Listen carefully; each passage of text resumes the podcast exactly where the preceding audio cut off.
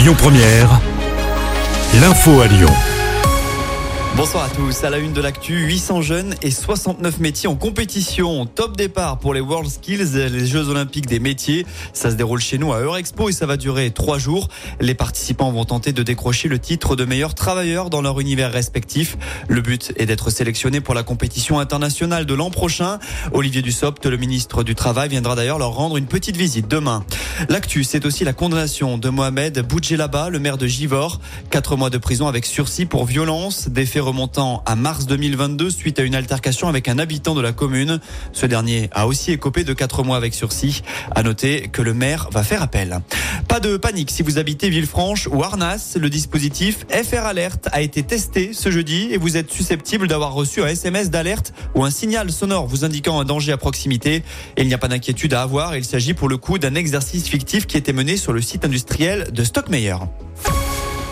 La vendange tourne mal, il sort la tronçonneuse et blesse sa compagne. Les faits se sont produits lundi soir à Blassé. Selon nos confrères du Progrès, sur fond d'alcool, une dispute a éclaté et un individu s'est saisi d'une tronçonneuse pour défendre sa compagne. Cette dernière venait de gifler un autre homme, sauf que dans la précipitation, le compagnon a malencontreusement blessé au visage la femme de 25 ans.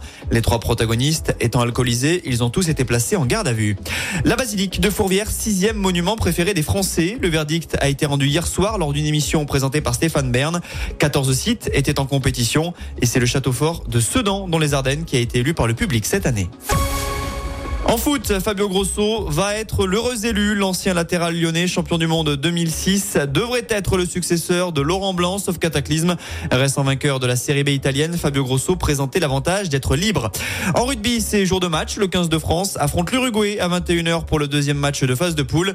Et puis, cette bonne nouvelle pour les fans de jeux vidéo, Electronic Arts a assuré que le prochain opus, les Sims 5, serait téléchargeable gratuitement. Il proposera en revanche du contenu payant aux joueurs. Rappelons que les Sims offrent aux joueurs la possibilité de simuler une vie. Écoutez votre radio Lyon Première en direct sur l'application Lyon Première, lyonpremière.fr et bien sûr à Lyon sur 90.2 FM et en DAB+. Lyon Première